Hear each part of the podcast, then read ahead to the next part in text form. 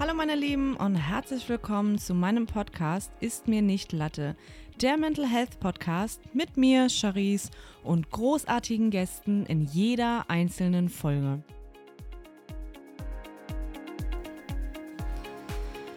Ja, ihr Lieben, heute gibt es mal eine Folge nur mit mir alleine.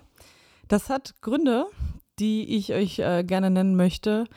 Und zwar ist es nämlich so, dass ich die letzten Wochen, also jetzt echt den viel Zeit im November damit verbracht habe, meine Zeit in Depressionhausen zu verbringen.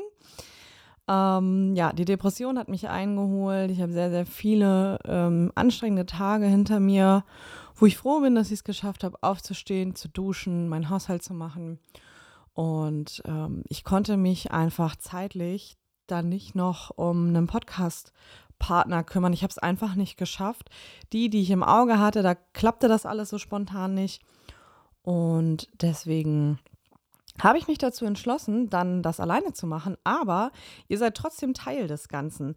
Denn die Rubrik heute lautet, Charisse, was würdest du mir raten, wenn ich dir sage das? Und da konntet ihr auf meinem Instagram-Account ganz viele, ja, Fragen sind das ja nicht richtig, ne? Aber mir halt dazu schreiben, wenn ihr von mir bei manchen Dingen vielleicht einen Rat haben wollt. Und ich würde auch sagen, damit wir nicht so viel Zeit verlieren, starten wir einfach. Ich habe mir all eure Nachrichten durchgelesen und hier aufgeschrieben. Ich werde eine Frage nach der anderen einfach beantworten und gucken, wie viel wir in einer Stunde schaffen und hoffe, dass ich so viele wie möglich beantworten kann.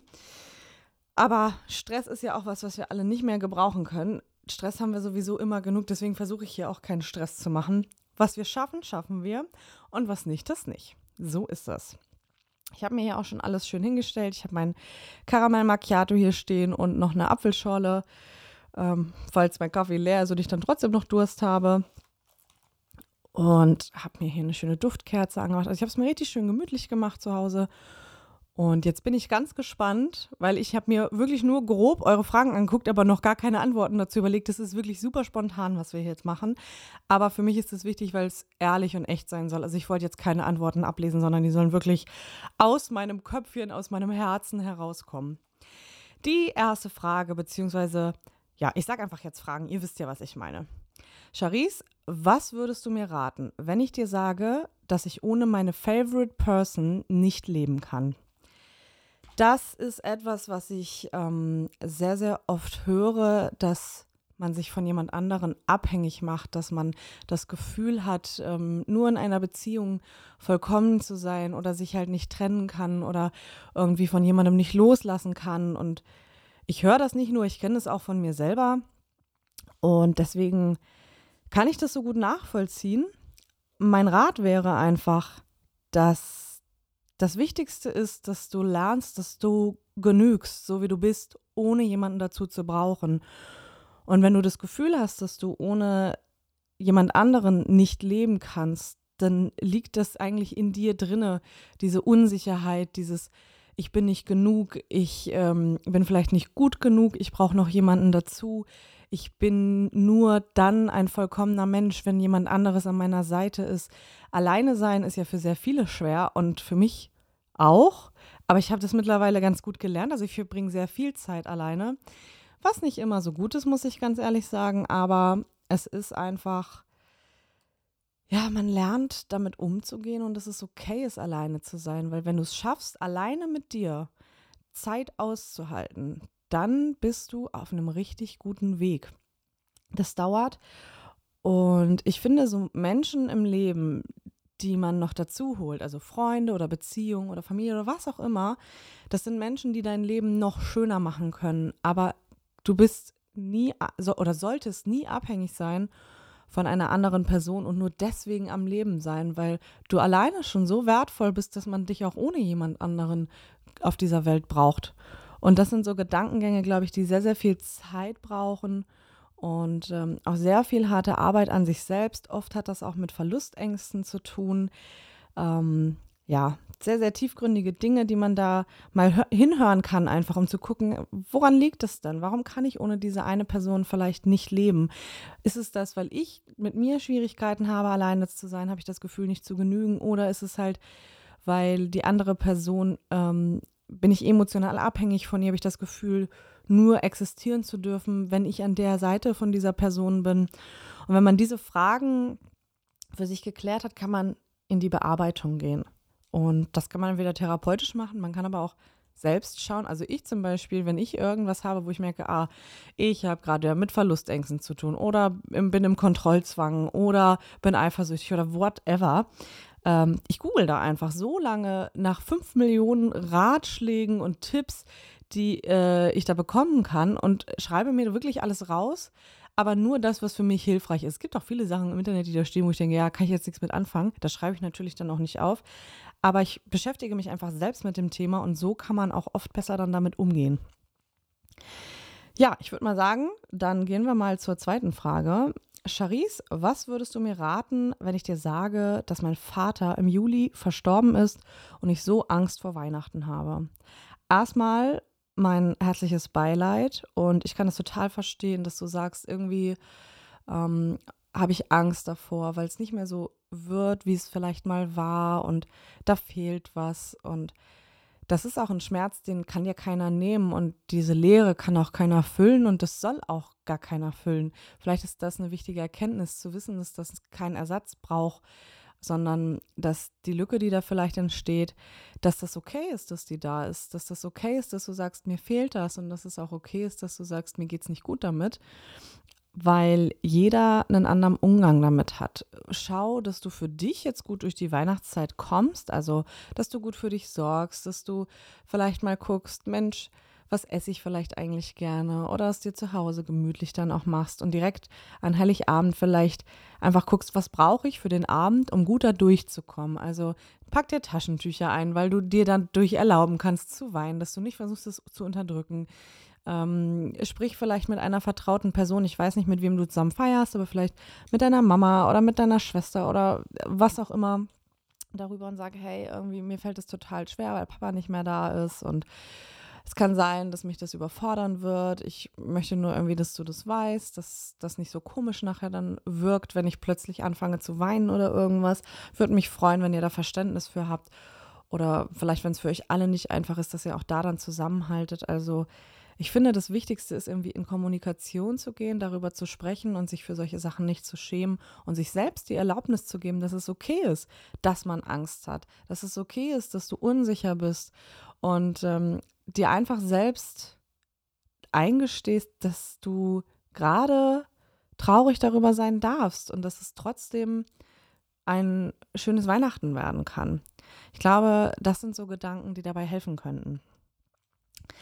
Kommen wir zur nächsten Frage. Charisse, was würdest du mir raten, wenn ich dir sage, dass ich in eine Klinik möchte, aber nicht weiß, wie ich es meinen Eltern bzw. meiner Familie sagen soll? Also erstmal finde ich das großartig, dass du sagst, ich möchte in eine Klinik gehen und ich möchte mir Hilfe suchen, weil es so viele Menschen gibt, die auch davor noch Angst haben. Und ich finde diesen Schritt, dass du dem für dich sagst, hey, ich brauche Hilfe, super.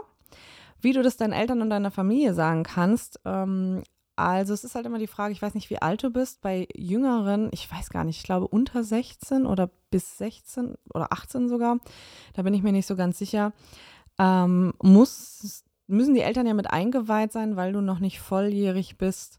Aber ich glaube, das geht nur bis 16. Ich bin mir aber, wie gesagt, nicht sicher. Ansonsten, wenn du älter bist oder wenn es gar nicht um das Alter geht, dass du da irgendeine Erlaubnis brauchst, sondern einfach nur wissen möchtest, wie kann ich es ihnen sagen, ohne dass sie irgendwie komisch reagieren, ähm, kann ich dir eigentlich nur raten, einfach ehrlich und offen zu sein, weil du bist ein eigenständiger Mensch und wenn du für dich die Entscheidung triffst, du schaffst etwas nicht mehr allein und möchtest dir gerne helfen lassen, dann ist es total stark und auch total gut und du musst es auch niemandem erklären. Also du kannst es ihnen sagen und kannst sagen, ähm, du hast es jetzt für dich so entschieden, weil es dir echt nicht gut geht und du möchtest gerne, dass dir geholfen wird und du hast halt dann die Möglichkeit, entweder reagieren sie mit Verständnis und sagen, okay, wo kann ich dich unterstützen? Brauchst du irgendwas von uns? Ähm, wie können wir dir helfen? Oder vielleicht sagst du von dir selbst sogar aus, so, okay, da und da könntet ihr mich unterstützen. Vielleicht kann mich einer zur Klinik hinfahren oder ähm, vielleicht wen oder von euch kann ich anrufen, wenn ich fertig bin mit der Klinik? Wer von euch könnte mich abholen? Oder vielleicht habt ihr auch Lust, wenn ich da bin, mich dann mal zu besuchen, dass du solche Dinge vielleicht schon mal ansprichst, dass du denen auch das Gefühl gibst, du hast, möchtest nicht, ähm, ja, wie soll ich sagen, du nimmst sie mit auf deine Reise so, ne? Also du, du machst es zwar für dich, aber du, du darfst auch entscheiden, wie weit du sie mit dabei haben möchtest. Und das kannst du dann einfach im Gespräch ansprechen. Wenn sie jetzt sagen, warum, du hast doch gar nichts, stell dich nicht so an, diese üblichen Floskeln, die wir, glaube ich, alle kennen, ach, back dir da einfach ein Ei drauf. Also, weil du kannst, so viele fragen mich immer, was soll ich machen, wenn, wenn mein Umfeld kein Verständnis dafür hat und, und so Sachen sagt. Dann denke ich mir, du kannst da nichts machen. Du kannst nur eine klare Grenze ziehen. Und zwar die Leute, die dir immer wieder das Gefühl geben, dass sie dich nicht verstehen können, wenn es dir nicht gut geht, die darfst du dann aussortieren für diese Zeit, wo es dir nicht gut geht. Wenn du die sonst in deinem Leben ähm, brauchst und sagst, hey, sonst tun sie mir eigentlich gut, nur in dieser Zeit, wo es mir schlecht geht, tun die mir irgendwie gar nicht gut, dann darfst du diese Menschen für diese Zeit aussortieren, weil du die Kraft für dich brauchst. Und du darfst auch Grenzen ziehen und sagen, hey, bis hierhin und nicht weiter. Und das darfst du ganz alleine entscheiden, wo da deine Grenzen liegen. Und ich denke, dass du das mit der Klinik auf jeden Fall machen solltest. Und wie gesagt, versuch ins Gespräch zu gehen und schau, wie sie reagieren. Gib ihnen Zeit und Raum, vor allem darauf zu reagieren. Also versuch nicht zu viel zu erwarten, sondern akzeptiere auch du dann das, was auf dich zukommt. Und bleib dann aber bei dir mit deinem Fokus. Wo möchtest du hin? Warum möchtest du in eine Klinik? Was hast du vor? Und ähm, wo soll deine Reise hingehen? Und wer mitkommt, kommt mit. Und wer nicht mitkommen will, der bleibt halt weg. So. Ich wünsche dir auf jeden Fall viel, viel Kraft für die Klinik und ähm, ja, hoffe, dass du das gut machen wirst. Dann kommen wir zur nächsten Frage. Charisse, was würdest du mir raten, wenn ich dir sage, dass Psychotherapeuten bzw. Psychiater sagen, dass ich nicht, in Klammern mehr, therapierbar bin? Oh, das habe ich schon sehr oft irgendwie gehört, dass Leute sagen, ihnen wird gesagt, sie sind austherapiert oder man kann ihnen nicht helfen. Meine ganz persönliche Meinung dazu ist, wenn ein Therapeut dir nicht helfen kann oder nicht mehr helfen kann, dann ist entweder sein Kontingent aufgeschöpft, ausgeschöpft, dass er keine weiteren Sachen äh, in seinem Repertoire hat, um die Therapie fortzuführen, also keine Möglichkeiten, kein Wissen, also dass seine Arbeit oder ihre Arbeit halt beschränkt ist bis zu einem gewissen Punkt und dass das, was deine Krankheit mit sich bringt, einfach diesen Punkt überschreitet. Ähm, das ist völlig okay, aber nicht deine Schuld. Dann ist die Möglichkeit, dass du vielleicht in einer falschen Therapieform bist. Es gibt ja verschiedene Therapieformen. Ähm, ich glaube, vier verschiedene, die die Krankenkasse bezahlt. Und das ist die, oh, lass mich lügen, ich glaube, die Verhaltenstherapie, die tiefenpsychologisch fundierte Psychotherapie. Äh, da wird schon wieder knapp. Ich glaube, die systemische Therapie, aber steinigt mich nicht. Ihr könnt das alles googeln. Da seht ihr jetzt mal, dass ich nicht so super vorbereitet bin auf diesen Podcast. aber so ist es halt. Ähm, auf jeden Fall gibt es diese vier Formen und es hilft nicht jede Therapieform bei jedem, äh, bei jeder psychischen Erkrankung. Also ähm, viele machen eine Verhaltenstherapie, weil sie das Gefühl haben, ja, das hilft mir bei meiner Depression oder ich weiß nicht, bei Borderline oder was auch immer. Mir zum Beispiel würde das überhaupt nicht helfen, nur eine Verhaltenstherapie zu machen, weil für mich das ganz, ganz wichtig ist zu verstehen, warum ich so denke, warum ich so fühle, warum ich so bin, wie ich bin, wo das alles herkommt und wie ich das verändern kann. Und diese Frage, warum, die stellt man eher in der tiefenpsychologisch fundierten Psychotherapie. Das mache ich auch. Und dann ähm, koppeln wir das manchmal bei mir mit Verhaltenstherapie. Jetzt habe ich zum Beispiel vor kurzem weil meine Therapeutin jetzt in Rente geht, ähm, ein Erstgespräch bei einem neuen Therapeuten gehabt, wo ich ab März 2023 hin könnte. Der hatte mir angeraten, vielleicht eine Traumatherapie zu machen. Bin ich vorher noch nie auf den Trichter gekommen. Hört sich für mich aber total stimmig und interessant an. Und vielleicht ist genau das der Knackpunkt, warum ich dieses eine Thema, was mich schon mein Leben lang begleitet, nämlich dass ich Probleme mit zwischenmenschlichen Beziehungen habe, ähm, damit endlich aufarbeiten kann. Und das konnte ich bisher nicht, vielleicht weil die Therapieform nicht die richtige war. Ich finde das aber schwierig zu behaupten, dass irgendwer irgendwann austherapiert ist oder dass man ihm nicht helfen kann Was schwierig ist natürlich, man kann Leuten in einer Therapie nicht helfen, wenn sie nicht therapiert werden wollen. Also wenn du dich da hinsetzt und sagst, so, jetzt bin ich ja hier, jetzt mach mal. Ähm, das wird auch nicht funktionieren. Dann bist du wirklich in dem Moment nicht therapierbar, weil du ja nicht bereit bist, dich therapieren zu lassen. Um, da muss man schon offen sein. Man muss wirklich sagen, okay, ich bin bereit, etwas grundlegend in meinem Leben zu verändern und ähm, bin auch offen für Vorschläge und ähm, für Tipps, weil eine Therapie läuft ja nun nicht so ab, dass du, dass du dahin gehst und dann sagt dir der, Therapeut halt irgendwie, ne, so das und das läuft schief und das und das musst du dann anders machen und dann gehst du nach Hause und denkst so, ah, geil, gecheckt, ne, mache ich jetzt mal so.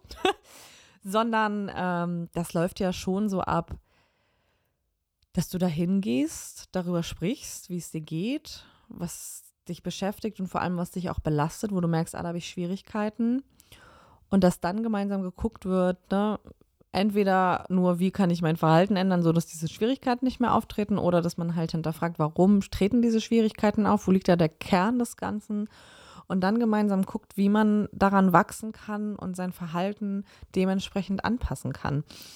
Und ich bin der festen Überzeugung, dass man das sein Leben lang machen könnte. Also ich persönlich, ich muss ganz ehrlich sagen, ich habe das Gefühl, ich könnte mein Leben lang Therapie machen und würde trotzdem immer wieder was dazulernen und immer wieder neue Seiten von mir erkennen und hätte nie das Gefühl, so richtig, ich glaube, so richtig fertig ist man einfach auch nicht. Also jetzt auch dieses Gefühl zu wissen, meine Therapie geht jetzt erstmal zu Ende, ist kein gutes Gefühl.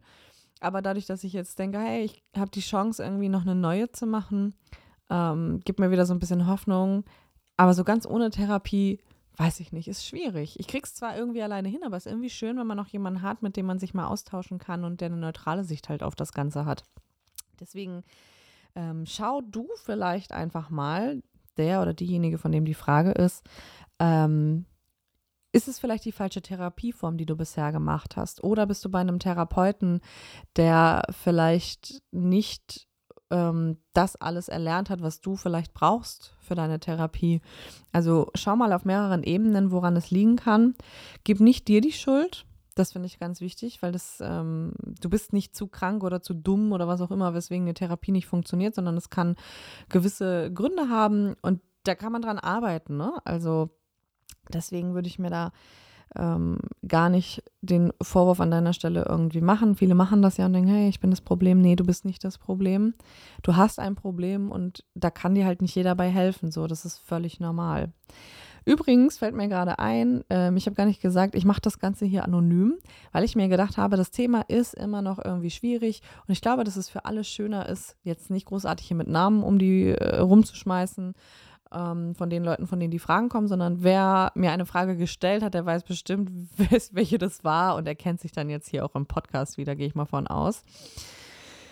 Ja, und ähm, dann würde ich sagen, machen wir mal die nächste Frage. Die lautet, Charisse, was würdest du mir raten, wenn ich dir sage, dass ich mich nicht traue, erneut eine Therapie zu suchen, weil ich Angst habe, mich nicht richtig mitteilen zu können?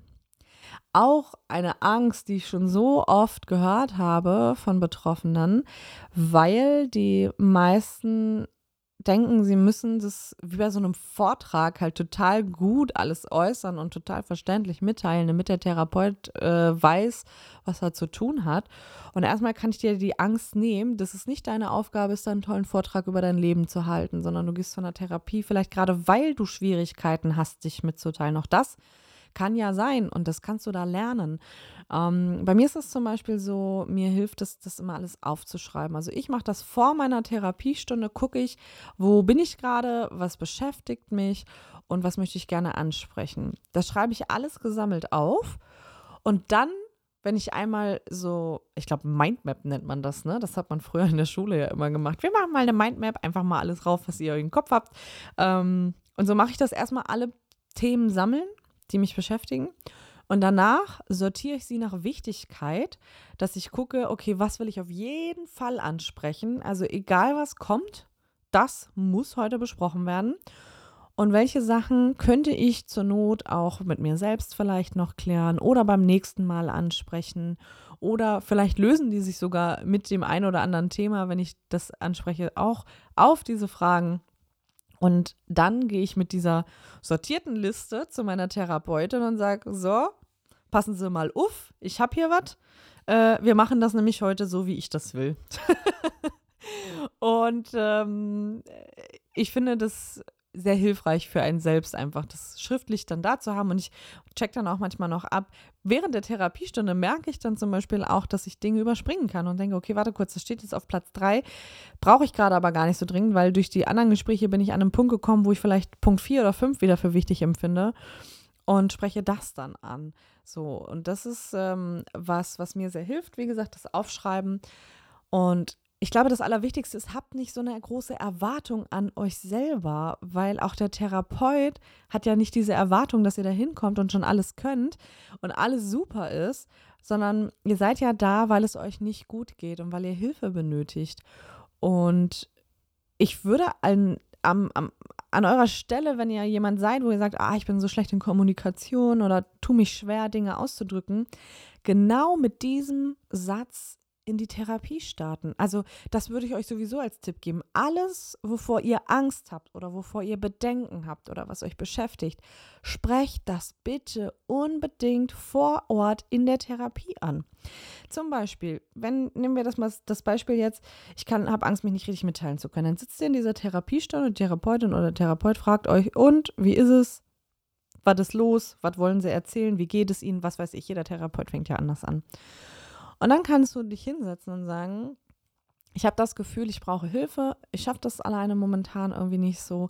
Aber ich habe riesengroße Schwierigkeiten, das mitteilen zu können. Also ich weiß manchmal nicht, wie ich die Worte wählen soll, wie ich Ihnen das jetzt vielleicht alles erklären soll. Und wenn es möglich ist, könnten Sie mir ja vielleicht dabei helfen, das so verständlich zu machen, dass es für Sie alles begreiflich ist, was ich jetzt versuche, Ihnen zu erklären. Und in meisten Fällen wird die Therapeutin oder Therapeutin sagen, fangen Sie doch erstmal an zu erzählen und dann schauen wir, wo es hingeht. Und ähm, wenn ich eine Frage habe, frage ich. Und den ganzen, so ein bisschen diese Angst, den Wind aus den Segeln nehmen. Ne? Also auch wenn ihr zum Beispiel Angst habt, ähm, oder das nicht unbedingt nur Angst, sondern zum Beispiel das Gefühl, ihr kommt mit eurem Therapeuten oder eurer Therapeutin nicht klar, die verstehen euch nicht, dann sagt das. Dann setzt euch dahin und sagt, ich habe noch was, was ich gerne mal ansprechen wollen würde. Ich bin jetzt schon, keine Ahnung, vier, fünf Mal hier gewesen und habe das Gefühl irgendwie, dass das, was ich Ihnen erkläre, bei Ihnen nicht so ankommt, wie ich es mir wünschen würde. Ich habe das Gefühl, Sie verstehen nicht so recht, was meine Anliegen sind. Oder ich äh, habe das Gefühl, es harmoniert nicht zwischen uns. Wie sehen Sie das? Meinen Sie, das braucht alles noch ein bisschen Zeit? Oder sind Sie auch der Meinung, dass das irgendwie nicht so hinhaut? Und ich schwöre euch, dass ihr genau damit immer den richtigen Weg gehen werdet, wenn ihr das einfach ansprecht. Das hört sich so an, einfach, ich weiß, ich hasse dieses Wort auch. Aber es ist in dem Moment wirklich einfach das, was in eurem Kopf ist, aussprechen. Das ist vor allem auch ein super erster Schritt in die richtige Richtung, überhaupt darüber zu sprechen. Versucht es mal wirklich, wenn ihr irgendwas habt, wo ihr sagt, ah, das traue ich mich nicht oder das beschäftigt mich und ich weiß nicht, wie ich es ansprechen soll, sagt es genau so ich habe hier ein Thema und ich weiß nicht, wie ich das ansprechen soll bei Ihnen, weil ich mich irgendwie blöd fühle, weil das Thema so schwierig ist und das belastet mich und ich weiß nicht, wie ich das jetzt machen soll. Sagt es genau so. Und dann ist der Ball beim Therapeuten und dann könnt ihr gemeinsam gucken, wie ihr aus dieser Nummer rauskommt. Gut rauskommt für beide Seiten. So, oh, ich habe noch so viele Fragen hier. Wir haben schon fast die Hälfte der Zeit. Ich versuche mal ein bisschen, ähm, ja, ein paar Fragen noch hier durchzumachen. Also, Charisse, was würdest du mir raten, wenn ich dir sage, dass ich nicht weiß, was ich mit meiner Zukunft machen soll und einfach keine Interessen oder Ideen gerade habe? Ich würde dir raten, ähm, mach dich nicht verrückt. Schau einfach mal, dass du dich vielleicht bei manchen Sachen ausprobierst. Also wenn es Dinge gibt, wo du denkst, hey, das könnte mir liegen, versuch es. Und wenn es nicht klappt, dann klappt es halt nicht. Ich meine, ich bin, glaube ich, ähm, ein gutes Beispiel dafür, dass man nicht den normalen Weg gehen muss, um irgendwie, ich sag mal, was zu schaffen oder äh, zu arbeiten. Ich habe zwei Ausbildungen abgebrochen aufgrund meiner schweren Depression, weil ich nicht in der Lage war. Ich habe einen Nebenjob angefangen und auch da wieder gemerkt, dass das einfach nichts für mich ist, im Angestelltenverhältnis zu arbeiten, immer ähm, dem Druck ausgeliefert zu sein, den Chef oder den Chefs, der Chefin, dem Chef, ähm, gerecht zu werden, immer irgendwas leisten zu müssen, was von mir erwartet wird, obwohl ich das vielleicht gar nicht kann gerade. Und es gibt aber ganz viele, die genau das können. Also ich gibt ja viele, die im Angestelltenverhältnis sind, die gut damit klarkommen und genau das brauchen, dass ihnen jemand sagt, was sie wann zu tun haben, dass ihnen jemand diese Vorgaben macht und dass auch jemand sagt, wann was nicht richtig war oder mal ein Lob ausspricht. Und ich bin halt so, ich kann das zum Beispiel überhaupt nicht. Ich brauche meinen eigenen Kopf, ich brauche meine eigene Kreativität ich kann nicht damit um, wenn mir jemand ständig sagt, was ich wann zu tun und nicht zu tun habe, wenn jemand vor allem meine Arbeit ständig bewertet und sagt, das war jetzt richtig oder falsch und das musst du alles noch besser machen. Und ähm, das macht mich krank, das macht mich wirklich krank. Ich merke das immer wieder, ich kann mich da schlecht abgrenzen, nehme das viel zu sehr zu Herzen und ähm, halte diesem Druck dann nicht mehr stand. Das habe ich jetzt auch vor zwei oder drei Jahren war das, glaube ich, bei dem Nebenjob gemerkt. Das waren die gleichen Symptome, die ich aus meinen Ausbildungen kannte. Ich versuche jeden Tag mein fucking Bestes zu geben und trotzdem gehe ich nach Hause und merke, das war immer noch nicht gut genug. Es reichte nicht aus. Die Chefs sind immer nicht zufrieden mit dem, was ich gebe. Und das halte ich einfach nicht aus. Vor allem dieses Zwischenmenschliche, dann wenn man noch Kollegen hat und man sich nicht mit allen versteht, ähm, das muss man ja auch dann aushalten können. Also ich bin sehr schlecht im Abgrenzen, in, gerade im Arbeitsverhältnis. Und ich merke auch, boah, wenn ich darüber rede, mir kommen schon fast Tränen und ich habe so einen Druck auf der Brust, richtig krass. Und ich bin so froh, dass ich das nicht machen muss, sondern für mich meinen Weg gefunden habe, einfach wirklich ja, selbstständig zu sein, mein eigenes Ding zu machen, meine eigenen Fehler machen zu dürfen. Also es ist ja nicht so, nur weil ich jetzt selbstständig bin, dass ich immer alles richtig mache, ganz im Gegenteil. Aber ich bin stolz auf mich, wenn ich was gut mache. Und wenn ich was falsch mache, dann akzeptiere ich das und versuche es beim nächsten Mal besser zu machen. Aber das muss mir halt dann keiner von außen sagen, so ja, das war nicht so gut, kannst du das nicht mal besser machen oder das reicht nicht, das genügt nicht. Das sind ja alles Sätze, die ich sowieso schlecht hören kann. ähm, aber Genau, ich würde dir einfach raten, probier dich mal aus. Das, die Welt ist so groß und es gibt mittlerweile so viele Möglichkeiten. Das kann natürlich auch ein bisschen überfordern, dass es so viele Möglichkeiten gibt. Aber einfach mal ausprobieren. Das, was ich jetzt mache beruflich, das habe ich mir auch niemals so erdacht oder vorgehabt. Wirklich nicht. Das hat sich einfach so ergeben und ich bin froh, dass es sich so ergeben hat. Und deswegen glaube ich, dass jeder von uns wirklich auch den Job machen sollte, der ihn glücklich macht. Also, wenn ihr in einem Job seid und das Gefühl habt, so ähnlich vielleicht wie bei mir, ihr fühlt euch so unwohl, ihr habt das jeden Tag das Gefühl, wenn ihr morgens schon daran denkt, zur Arbeit gehen zu müssen, dass es euch schlecht geht, weil es ja euch dann nicht gut geht, weil ihr überfordert seid oder unterfordert oder die Arbeit euch an sich einfach nicht Spaß macht, weil das nicht euer Ding ist, dann bitte, bitte tut euch selbst den Gefallen und schaut nach einem Job, der euch Spaß macht, weil das ist so wichtig. Wir verbringen schon, wenn wir klein sind, mehr Zeit im Kindergarten, mehr Zeit in der Schule und wenn wir groß sind, mehr Zeit auf der Arbeit als zu Hause in unserem Freizeitleben. Und das sollten dann Orte sein, wo es uns gut geht, wo wir uns wohlfühlen und wo wir auch gerne hingehen. Das heißt nicht, dass ihr jeden Tag äh, freudestrahlend da im Büro auftaucht und sagt, hey, wie geil ist mein Leben eigentlich, bester Job, bestes Leben, geil, geil, geil. Das ist ja normal, dass man auch mal Tage dazwischen hat, wo man sagt, oh, heute habe ich gar keinen Bock. Aber nicht, weil die Arbeit grundsätzlich euch keinen Spaß macht, sondern einfach, weil ihr einen blöden Tag habt. Und es wäre so schön, wenn wir alle mehr Wert darauf legen würden, wirklich eine, eine Arbeit nachzugehen, die uns Freude macht, weil dann wären wir auch glücklicher. wenn ihr einen Job habt, wirklich, der euch nicht gut tut, der euch keine Freude macht und den macht ihr jeden Tag acht Stunden oder vielleicht sogar noch mehr, das macht auf Dauer krank. Das kann ich euch nur wirklich sagen. Ihr werdet unglücklich, ihr werdet unzufrieden, ihr werdet frustriert, ihr findet alles irgendwann blöd und es ist dann irgendwann nur noch Nervkram. Und damit fahrt ihr euer Leben eigentlich selbst komplett gegen die Wand. Ich glaube, das ist auch nochmal eine wichtige Erkenntnis. Wir haben immer selber die, ähm, die Macht über unser Leben. Ihr könnt Entscheidungen für euch treffen. Ihr seid erwachsene Menschen. Ihr könnt Ja und Nein sagen. Ihr könnt machen, wonach euch ist.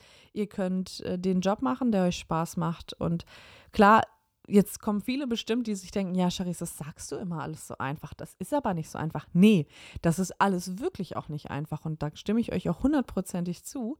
Aber nur weil es nicht einfach ist, heißt es ja nicht, dass es unmöglich ist. Und das ist, glaube ich, der Knackpunkt an der ganzen Sache. Ich muss jetzt einmal ganz kurz ich habe meinen Stift runtergeschmissen. Ich habe nämlich die ganze Zeit einen Stift in der Hand zur Beruhigung. Ähm, ich weiß nicht, vielleicht habt ihr auch so eine, so eine na, Ticks, ich weiß nicht, wie man das nennen soll, dass man beim Sprechen hilft es mir irgendwie einen Stift in der Hand zu haben, den ich die ganze Zeit drehe. Und der ist mir gerade runtergefallen und ich merke, dass ich dann sehr schlecht sprechen kann. Deswegen musste ich ihn kurz aufheben. So, dann machen wir nochmal weiter. Charisse, was würdest du mir raten, wenn ich dir sage, dass es mir aktuell gut geht, ich dem Ganzen aber irgendwie noch nicht so ganz traue? Kann ich richtig doll nachfühlen, habe ich richtig lange auch gehabt, dass ich immer dachte, wenn ich eine gute Phase habe, so ein Scheiß, das wird sowieso nicht so bleiben. Das dauert doch nicht lange, dann wird sich das wieder ändern, dann wird es mir wieder schlecht gehen. Ähm, ich warte eigentlich nur noch drauf und sitze so mit Anspannung zu Hause, als hätte ich das Gefühl, mir packt gleich einer in den Nacken und dann war es das wieder. Und das ist eigentlich das Schlimmste, was wir tun können, wenn wir eine gute Zeit haben und es uns eigentlich gut geht, darauf zu warten, dass es wieder scheiße wird, weil wir denken, dass es auf jeden Fall kommt ich habe für mich ein Umdenken stattfinden lassen. Bei mir ist es so, ich kann mich zu 100% darauf verlassen, dass Tage kommen werden, wo es echt schwer wird für mich. So wie jetzt. Ich habe nicht damit gerechnet, ich habe auch nicht darauf gewartet, aber sie sind gekommen, weil ich wusste, es ist bei mir im Leben einfach so. Ich habe chronische Depressionen und ich weiß, es kommt schubartig, es kommt aus dem Nichts. Wenn ich noch darauf warte, wird es noch schlimmer. Deswegen warte ich gar nicht mehr drauf, sondern solange das nicht da ist, genieße ich das und denke jeden Tag, wo es schön ist, ich freue mich, es geht mir gut, ich habe heute einen guten Tag und mache mir gar keine Gedanken darüber, wann der nächste schlechte kommt, weil da kann ich mich eigentlich darauf verlassen, dass ein schlechter Tag kommen wird. Auch außerhalb von Depressionen kann ich euch sagen, ihr könnt euch darauf verlassen, dass ihr in, in, innerhalb von einem Jahr mindestens einen schlechten Tag haben werdet. Das ist einfach so, weil nicht immer alles gut ist. Und es ist auch okay, dass das so ist. Aber das Ding ist halt, wenn wir uns selber dann auch noch so innerlich darauf vorbereiten, dann wird das kommen, dann wird dieser schlechte Tag kommen.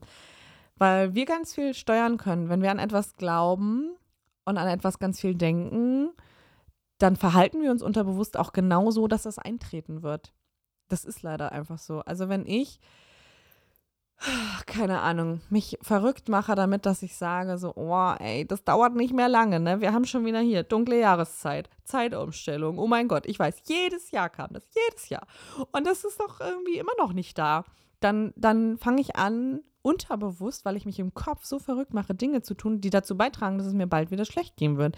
Ich gehe weniger raus, weil ich Angst habe, dass es ähm, mich überlasten könnte. Ich fange an, mich zurückzuziehen, weil ich Angst habe, dass mir zu viele Menschen zu viel sein können. Also wisst ihr, so ganz kleine Dinge.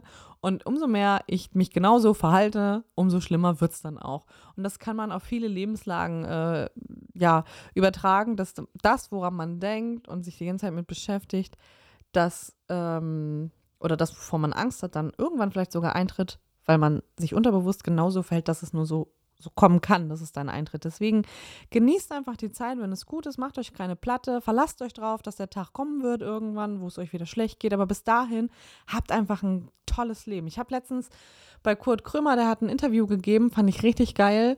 Da hat er, ähm, ich glaube beim Kölner Treff war das oder so, da wurde er auch gefragt, ob er noch Depressionen hat. Und er hat gesagt, naja, gerade nicht.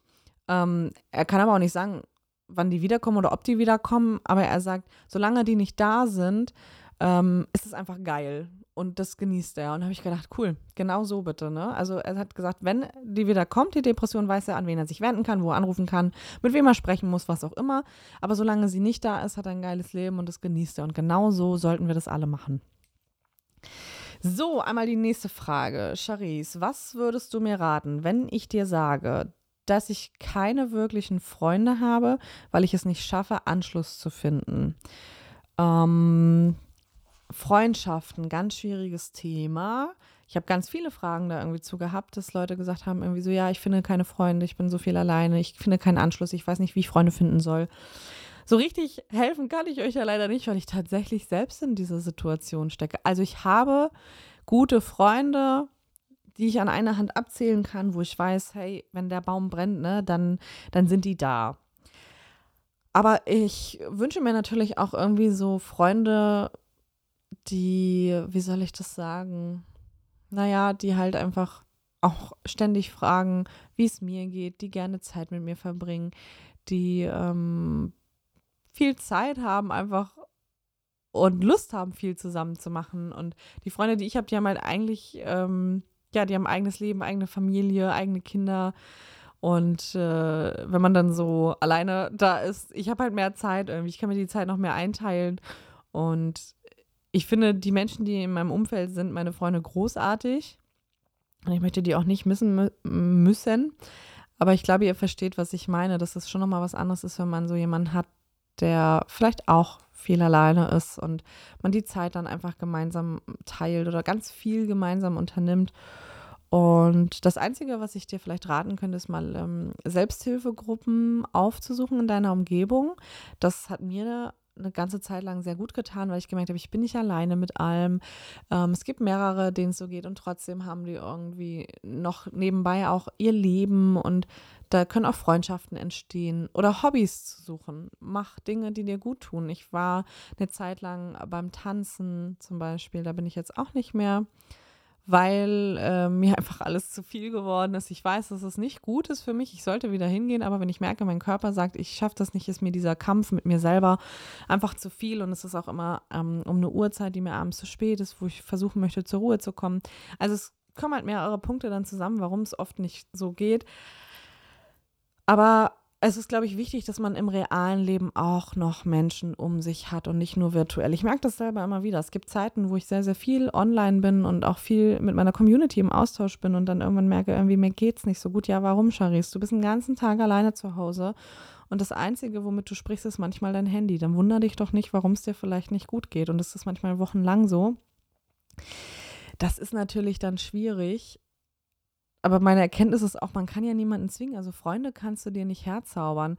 Es gibt ähm, aber auch zum Beispiel Apps, so für Mädels, ähm, wo man da gucken kann, dass man da Freunde in der Umgebung findet. Ich würde jetzt mal kurz gucken, ich weiß gerade nicht mehr, wie sie heißt. Ähm, Coella heißt sie, das wird mit C-O-E-L-L-A geschrieben.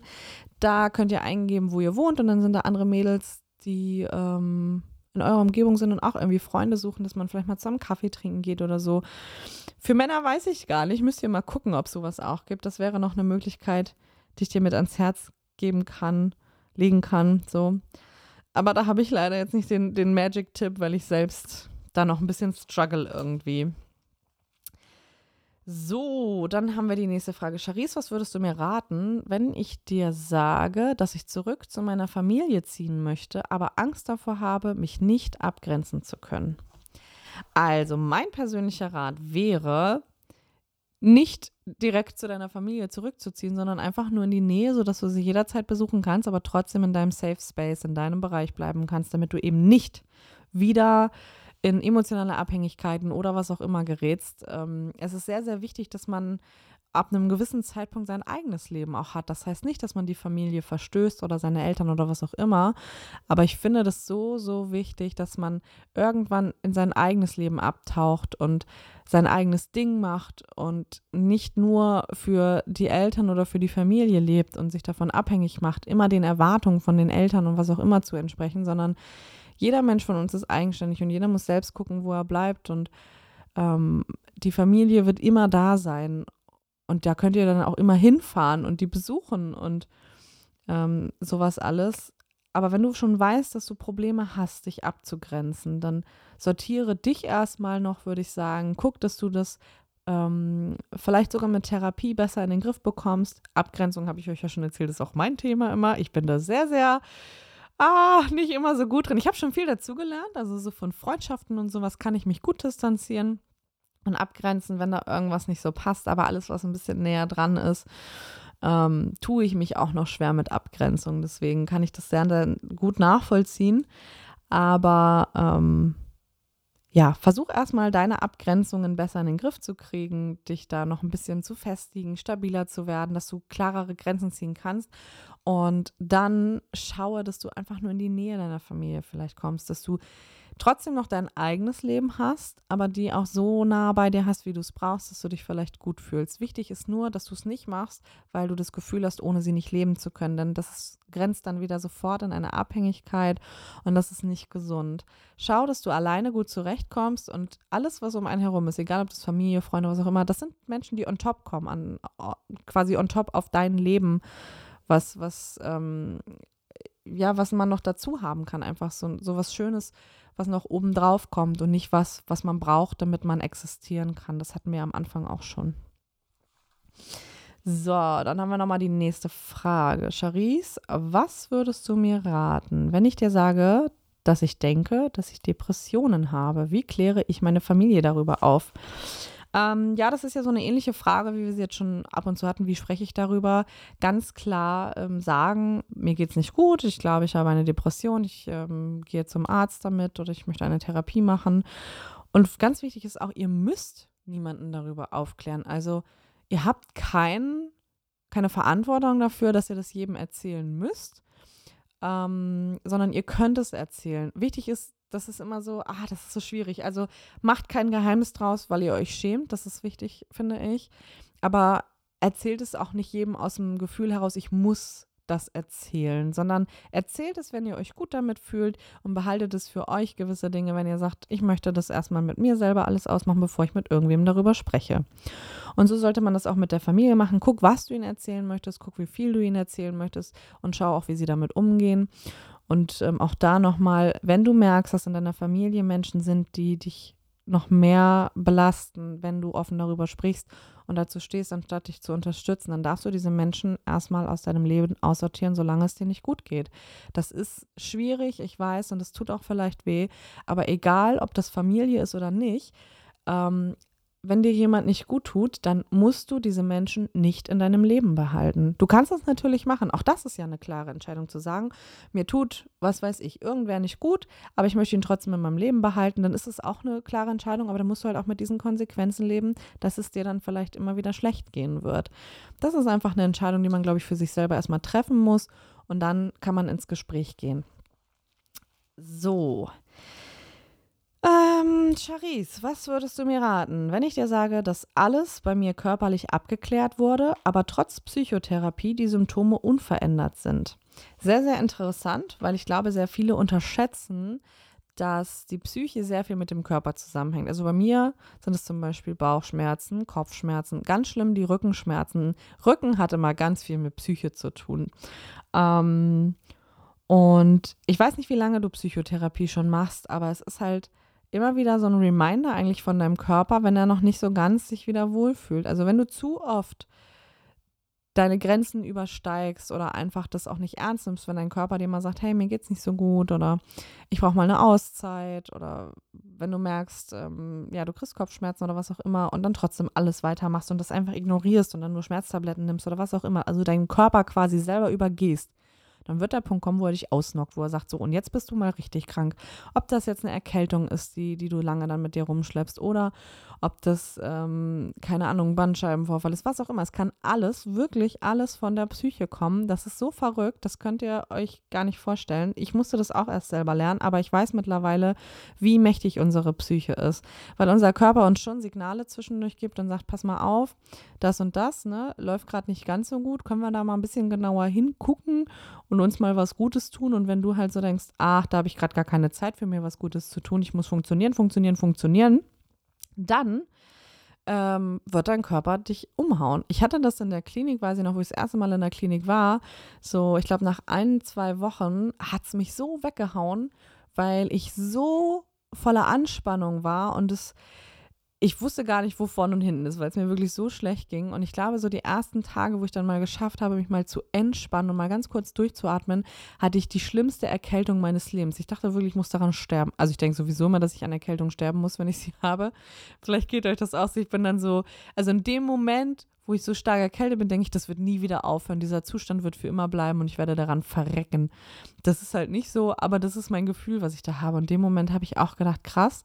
Und die haben mir auch gesagt, dass es von der Psyche kommt. Das ist, weil ich jetzt endlich mal loslasse und endlich mal mir auch Raum gebe, um Dinge einfach fühlen zu dürfen. Und mein Körper hat so lange gefühlt die Luft anhalten müssen, dass der jetzt quasi dann einfach mal alles loswerden muss. Und dann lag ich ein paar Tage auch flach. Aber ähm, das sind Erkenntnisse, die sehr, sehr wichtig sind. Also schau, dass du vielleicht auch das bei der Psychotherapie ansprichst, wenn du sagst, dass du eine hast, dass deine Symptome immer noch stark sind. Guck, was tust du denn dafür, dass es dir besser gehen kann? Also nur allein die Therapie, dass man hingeht und mit jemandem spricht, ändert ja nichts an äh, den grundlegenden Dingen, sondern du musst ja auch selber ins Handeln kommen. Du musst ähm, gucken, was tut dir gut, wie kannst du das in deinen Alltag einbauen, wie kannst du Auszeiten einbauen, wie kriegst du wieder ein Gespür dafür, was überhaupt gut für dich ist und was nicht so gut für dich ist. Das ist ein Prozess und der braucht halt einfach. Und ähm, gib dir da noch ein bisschen Zeit und guck mal genauer hin, wie gesagt, was du da noch bei tun kannst oder für tun kannst. Jetzt kommt eine Frage. Ich schwöre euch, ich musste so lachen, wo ich das das erste Mal gelesen habe. Und gleichzeitig kam mir so ein bisschen die Tränen vor Freude. Da hat jemand geschrieben, Charisse, was würdest du mir raten, wenn ich dir sage, dass du mit deiner Community-Anzahl die HDI-Arena in Hannover voll bekommst? Ich fand das so süß. Das ist wie so ein Reminder, so, hey, du machst voll gute Arbeit. Du hast echt da eine coole Community mit ganz vielen Menschen die gefühlt ähm, ja so ein Stadion füllen könnten, so eine Arena. Und dann denke ich mir so krass, einfach krass. Und ich bin so unendlich dankbar dafür. Oh Gott, ich merke gleich, dass ich wieder emotional werde. Uiuiui. ja, ich bin wirklich unendlich dankbar dafür, dass ich diese Arbeit machen darf, dass da so viele Menschen sind, die hinter mir stehen, die mich supporten, die wirklich fleißig auf Instagram mich da auch unterstützen und gegen diesen blöden Algorithmus kämpfen, der gerade bei dem Thema Depression immer wieder ja schon die Reichweite wirklich bricht und, und sich schwer tut mit dem Thema, weil das halt super unsexy ist, irgendwie über Depression zu sprechen.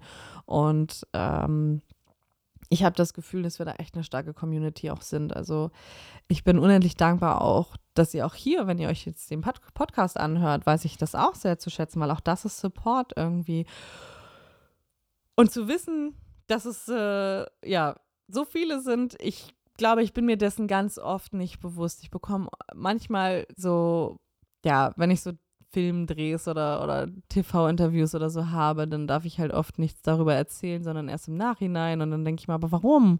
So, und dann macht mir das manchmal noch jemand deutlich und sagt, Charisse, das sind so viele Menschen, die das gucken. Wir müssen das schon gut takten und planen, dass das auch zu einer richtigen Zeit irgendwie alles online geht und dass wir nichts zu früh verraten und so. Und ich überlege in dem Moment dann immer, hä, so viele sind es doch. Also nicht, dass ich diese Zahl nicht checke, sondern ich, ich bin mir nicht über die Dimension bewusst, dass wirklich so viele Menschen sich das angucken und anhören, was ich mache.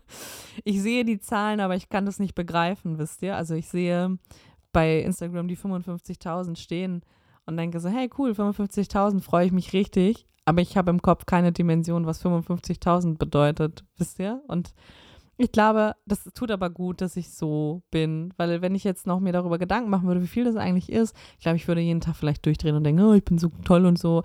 So bin ich aber nicht, sondern ich bin da sehr, sehr auf dem Boden geblieben, glaube ich, und mir gar nicht darüber bewusst, was ich da vielleicht eigentlich schon bis hierhin geschafft habe.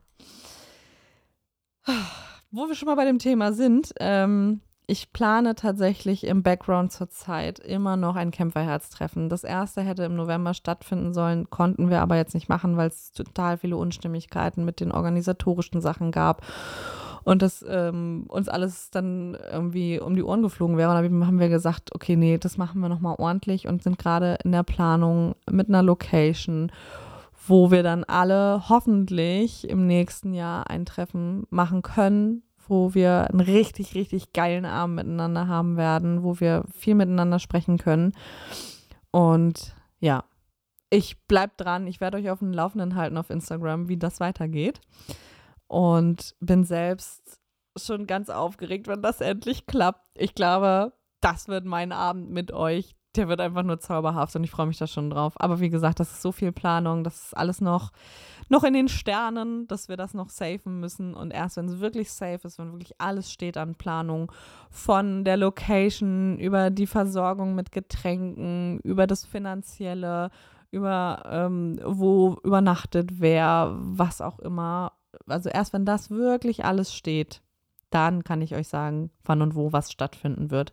Es ist halt einfach so, dass man das alles ja erstmal planen muss.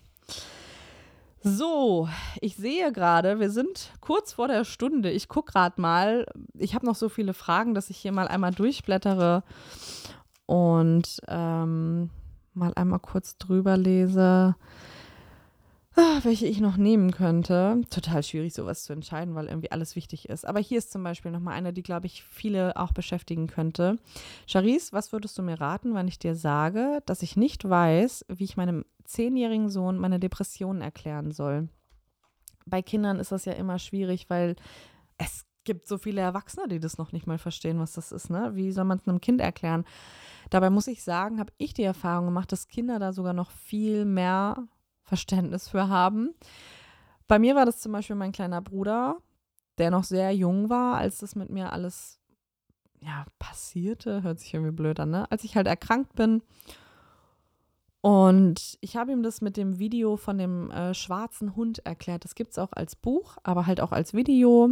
Bei YouTube könnt ihr einfach geben, der schwarze Hund eingeben. So, Oh, ich verschluck irgendwie ein paar Worte beim Reden, ne? Aber ich glaube, ihr versteht mich trotzdem.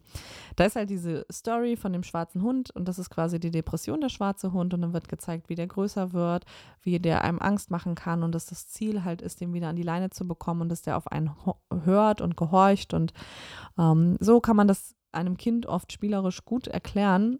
Und bei meinem Bruder war das so, dass der das wirklich gut verstanden hat mit diesem Video. Und ich weiß, immer wenn es mir schlecht ging, und ich glaube, das ist sogar heute noch so, ähm, dass er dann, also ich weiß, als er noch kleiner war, hat er immer gefragt, Charisse, ist der schwarze Hund wieder da? Und da habe ich gesagt, ja, der schwarze Hund. Boah, Entschuldigung.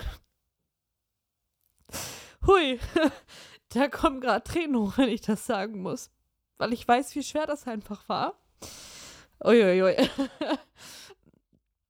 Dass mein Bruder das halt immer so mitbekommen hat und er wollte eigentlich nur, dass es mir gut geht und huh. okay, kurz durchatmen. Ähm, Genau, und dann habe ich ihm gesagt, ja, der ist wieder da, mir geht's nicht gut und ich habe auch viel geweint und dann saß er manchmal da und hat gesagt, ah, oh, ich will den wegboxen und sag mir, wo er ist, weil ich ihm auch gesagt habe, du kannst diesen Hund nicht sehen, den kann nur ich sehen. Das ist das Schwierige daran, aber wenn ich dir sage, dass er da ist, kannst du mir das glauben und das hat er auch immer gemacht und deswegen wollte er wissen, wo ist er, wo kann ich ihn verhauen, der soll dich bloß in Ruhe lassen und weggehen und ja, das ähm, hat uns so ein bisschen dadurch geholfen, weil mein Bruder halt so viel mitbekommen hat, dass ich eine Erklärung halt auch brauchte für ihn, weil wie soll er das sonst verstehen? Und er ist dann auch immer mit einem Kuscheltier um die Ecke gekommen und hat sich zu mir gesetzt und einfach nur mit mir gekuschelt oder mir nur dieses Kuscheltier dann gegeben, dass ich nicht alleine bin. Und ich glaube, dass das mit dem schwarzen Hund einfach eine, eine Geschichte für die Kids ist, ähm, um denen das nahezubringen, ohne denen zu viel irgendwie Last damit aufzutragen. Und ich glaube, ganz wichtig ist auch immer noch mal zu signalisieren, an Kinder, die können da nichts für, sie sind nicht schuld daran, das ist eine Krankheit. Ähm, Mama oder Papa ist halt krank oder so wie bei mir, die große Schwester ist halt krank und das kann immer wieder kommen. Aber das liegt nicht an dir. Du musst auch diese Verantwortung als Kind nicht übernehmen. Ich habe dich trotzdem lieb egal was ist und ich habe dich immer gleich doll lieb, weil, ne, also dass ihr diesem Kind auch so ein bisschen das Gefühl gibt, dass es nicht schuld daran ist oder ähm, dass es halt nicht diese Verantwortung tragen muss, weil ich auch das immer wieder mitbekomme, dass so viele Kinder das Gefühl haben, die Verantwortung dann übernehmen zu müssen, wenn sie sehen, dass der Elternteil oder ein Erwachsener halt so schwach und traurig und krank ist und ähm, die Kinder bitte sofort aus dieser Verantwortung rausnehmen, weil das noch schlimmer ist für sie, das Gefühl haben zu müssen, dir helfen zu müssen. Das ist nicht die Aufgabe von den Kindern, von keinem Kind auf dieser Welt. Es ist die Aufgabe, sich um einen kranken Elternteil zu kümmern, so, zumindest so lange, wie es wirklich noch Kinder sind. Ich meine, wenn man jetzt erwachsen ist und die, die Eltern sehr alt sind und Hilfe benötigen, ist das wieder was anderes. Aber ich gehe jetzt mal davon aus, dass es bei den jüngeren Kindern, dass wir von denen reden oder auch Jugendliche, ähm, die haben keine Verantwortungs- Verantwortung oder keine Pflicht, sich um uns zu kümmern. Das ist unser Job, uns einen Therapeuten zu suchen als Erwachsener. Es ist unser Job, damit ähm, ja Hilfe zu suchen, Hilfe in Anspruch zu nehmen, zum Arzt damit zu gehen. Und es ist nicht der Job von den Kindern, diese Last aushalten zu müssen, sondern wir müssen gucken, dass wir einen guten Weg für uns finden, dass ähm, ja, dass wir da keinen in die Verantwortung so mit reinziehen, schon gar nicht Kinder. Und ähm, ja, ihr merkt, das Thema beschäftigt mich immer noch irgendwie. Ich war auch nicht gefasst darauf, dass mein Körper gleich wie auf Knopfdruck so boom, die, die, die Tränen hochjagt und mir die Tränen ins Gesicht schießt. Aber so ist es. Also genau das ist halt einfach das Leben und das, ich bin ein emotionaler Mensch. Vielleicht habt ihr das schon mitbekommen, ich weiß es nicht. Und das gehört auch zu mir dazu, dass ich einfach weinen kann, wenn mich was emotional überkommt. Ich schäme mich dafür jetzt auch nicht. Ich finde das sogar eigentlich schön, dass ich so Gefühle zulassen und zeigen kann, weil das halt ich bin, das gehört zu mir. Und auch wenn ihr so seid, schämt euch nicht dafür, wenn ihr vielleicht öfter weint als andere oder was auch immer. Gefühle sind was Schönes und die dürfen wir auch ähm, ausleben. Das gehört zum Leben dazu. So, ich würde sagen, ich versuche mal jetzt noch ein, zwei Fragen zu machen. Ähm, ich habe hier so viele stehen und ich weiß immer nicht. Ah, hier, die fand ich noch ganz interessant. Hier steht, ähm, Charisse, was würdest du mir raten, wenn ich dir sage, dass mein Umfeld immer sagt, wenn ich sowas wie dich bei Instagram anschaue, mich das eigentlich immer nur mehr noch runterzieht? Ähm, erstmal muss ich sagen, kann ich das total verstehen, wenn dein Umfeld sowas zu dir sagt, weil es ja auch so ist, dass dieses Thema permanent präsent bei mir auf dem Instagram-Account ist. Ob das jetzt Depression oder Borderline oder andere psychische Erkrankungen sind oder Ängste oder was auch immer. Das sind ja nun keine Themen, wie gesagt, wo man denkt, hey, geil, läuft richtig, bringt mega Spaß und so. Aber ähm, für mich ist wichtig, dass ich auf meinem Account halt auch das das echte Leben zeige. Dinge, die mich beschäftigen, Dinge, die mich immer noch zum Nachdenken bringen, Dinge, die ich vielleicht noch nicht verarbeitet habe oder wenn ich was verarbeitet habe, dass ich euch mit auf den Weg gebe, wie ich es verarbeitet habe, was da hilft, dass ihr euch verstanden fühlt, dass es auch mit euer Safe Space wird, so wie es meiner ist, dass wir da wirklich eine Community entstehen lassen von Menschen oder schon entstehen lassen haben. Da sind wir wieder bei dem, dass ich das selber immer gar nicht so klar habe, was da eigentlich schon krasses entstanden ist. Ähm, wo wir offen über alles sprechen können und wo auch Platz ist für Ängste und Sorgen und Gedanken. Und genauso halt auch für meine Sachen. Ich lege aber auch großen Wert darauf, schöne Sachen mit euch zu teilen. Also wenn was gut geklappt hat, dass ich euch das zeige, wenn ich ein Erfolgserlebnis hatte, wenn ähm, auch wenn ich mal gescheitert bin, dass ich dann einfach sage, hey, pass mal auf, ich habe das und das gerade probiert, ging überhaupt nicht, hat nicht funktioniert, jetzt sitze ich wieder zu Hause und ärgere mich so ein bisschen, aber auch das ist okay.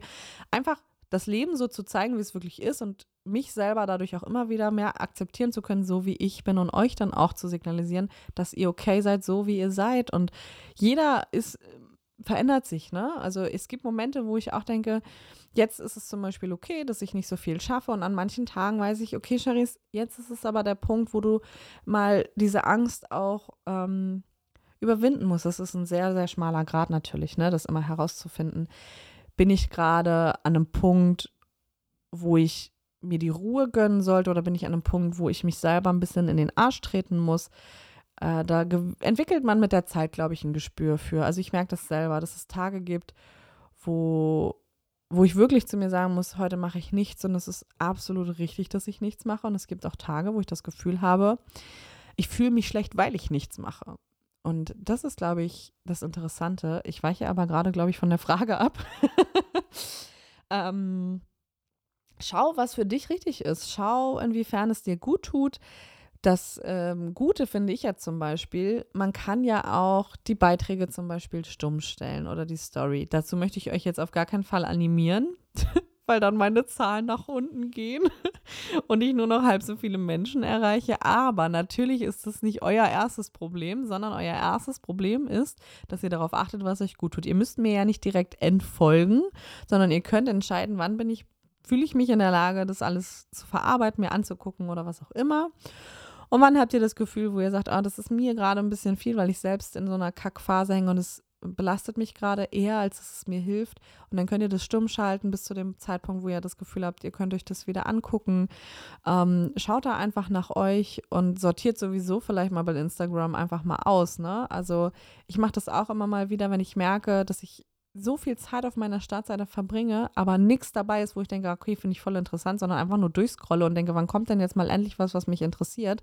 Und dabei merke, dass das Leute sind, denen ich folge, das ist ja meine Entscheidung, dass ihr einfach mal durchschaut, wer bringt mich wirklich voran in meinem Leben, was tut mir gut, mir anzugucken und bei welchen Beiträgen oder Posts ist es vielleicht immer so, dass ich denke, ach Mensch, das sieht alles so toll und so perfekt aus und ich würde auch gern so sein, aber irgendwie zieht es mich mehr runter, als dass es mich voranbringt und dass es mir hilft.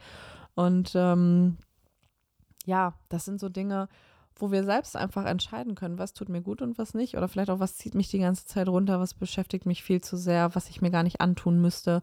Und sortiert da ruhig gerne mal ordentlich aus. Wenn ich damit reinfalle, dann finde ich das sehr traurig. Aber auch das ist okay. Das ist dann, äh, sind wir bei dem Thema radikale Akzeptanz. Wer mich nicht mehr dabei haben will, den darf ich gehen lassen. Ihr Lieben, wir haben tatsächlich eine Stunde geschafft. Ich habe noch ganz viele Fragen übrig, aber für heute würde ich sagen, war das super viel Input. Und ich hoffe, dass euch die Folge auch gefallen hat, obwohl jetzt kein ähm, Gast dabei war. Ich fand das Format aber trotzdem interessant und denke darüber nach, das vielleicht öfter zu machen.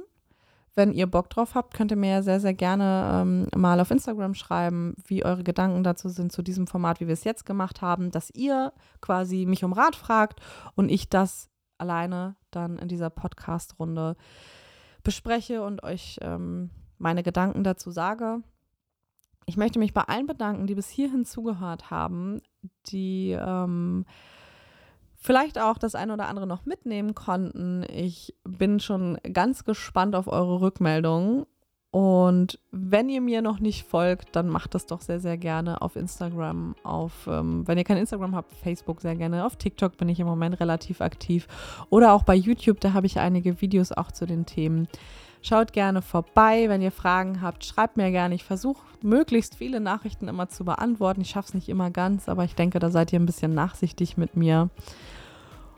Und ansonsten glaube ich, habe ich gar nicht mehr so viel zu sagen, weil ich ja jetzt auch alleine bin. Ich, ähm, ich fand das persönlich ganz cool, muss ich sagen, hier alleine bei mir gemütlich zu Hause zu sitzen und eure Themen, ähm, ja, mal auch so mitzubekommen und dann mal meine Meinung dazu sagen zu können.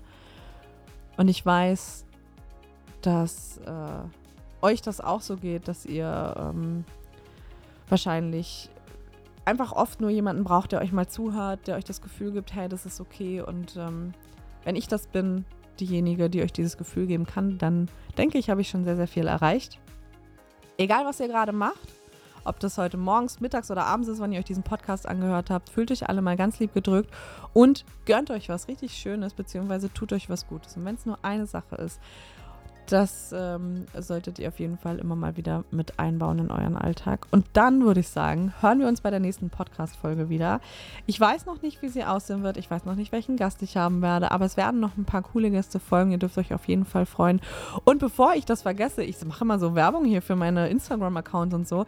Folgt bitte meinem Podcast und äh, gebt mir eine Bewertung. Ich bin ja auf sämtlichen Plattformen hier mit. Auf Amazon Music, auf ähm, Spotify, auf äh, ja, ich weiß nicht, worüber ihr mich gerade hört. Auf jeden Fall überall, wo ihr mich gerade hören könnt, würde ich mich sehr, sehr, sehr, sehr freuen, wenn ihr eine Bewertung hinterlasst und meinem Podcast abonniert bzw. mir folgt, weil auch so dann noch mehr Menschen von diesem Podcast erfahren. Das ist halt so ein Schneeballsystem. Umso mehr Menschen das irgendwie interessiert, was man macht, umso mehr wird es dann auch wieder angezeigt. So läuft das im Internet, das Game. und ich glaube, wir spielen das schon ganz gut, das Game. Wir sind da sehr, sehr gut drin mit unserer Community. Deswegen nochmal ein herzliches Dankeschön an alles, was ihr bisher so für mich auch getan habt.